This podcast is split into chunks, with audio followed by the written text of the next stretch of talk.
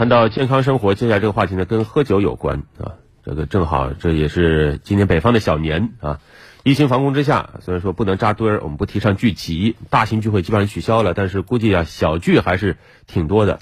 同事啊、朋友啊、同学啊，呃，小范围聚聚啊，我觉得这个节骨眼还真多。那前几天还有朋友说要约你吃饭是吧？不是约我吃饭了，约我吃饭干嘛？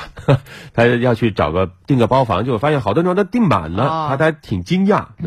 但是我觉得怎么说，这忙活了一整年啊，度过了艰难的二零二零，呃，要好的朋友聚一聚，我觉得也可以理解。嗯，但是有一个特别要提醒大家，因为咱们中国人吃饭的时候都特别热情，对，尤其是做东的，是吧？他一般都会在酒桌上劝别人多喝一点，对吧？无酒不成席嘛。是，所以聚会喝酒是重要的。程序和内容之一，但这个酒怎么喝，有很多的东西需要提前注意。如果没有一定的底线，可能会出问题。今天我们就要以案说法，跟大家说一个前车之鉴，以示提醒。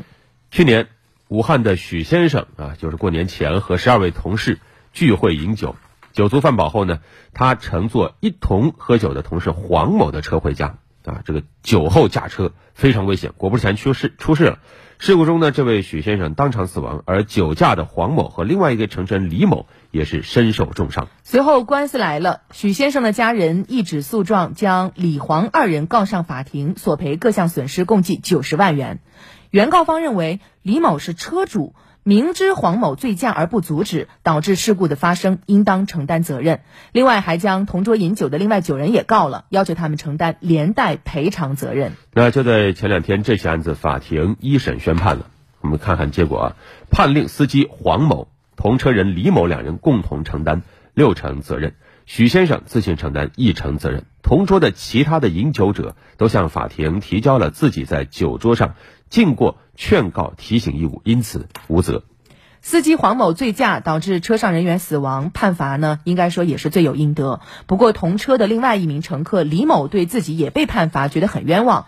另外，死者许先生的家人对许先生自己要负责任一成责任也表示不理解。嗯，对此呢，案件审理法官表示，通常情况下，乘客对于交通事故损害是不。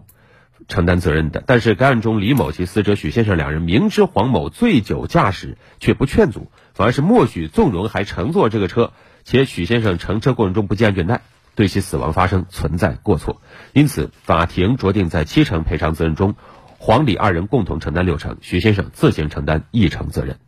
所以啊，嗯，这个事件这个案件也特别的提醒大家，咱们亲朋好友之间小聚的同时。你还是也不要太过分的劝别人喝酒了，尤其是如果达到了这个醉酒的程度，万一出了事儿，你这劝酒人也应该承担连带责任。是的，提醒大家啊，最近有酒局。首先第一点当然是我们反复说的这个喝酒不开车啊，开车不喝酒，这个是底线，绝对不能触碰。再一个就是饮酒要有度，一来是为了健康，二来呢就是刚才我们说的，已经以案说法了。如果真有同桌的人他不胜酒力啊。他出事儿了，那你是有责任的。那真正负责任，你如果真的是他的朋友，你应该怎么做？你看他喝多了啊，可能会出事儿，你一定要把他安全的送到家，因为他已经怎么说对自己负不了责了啊。这是真正体现你们是不是真感情的时候。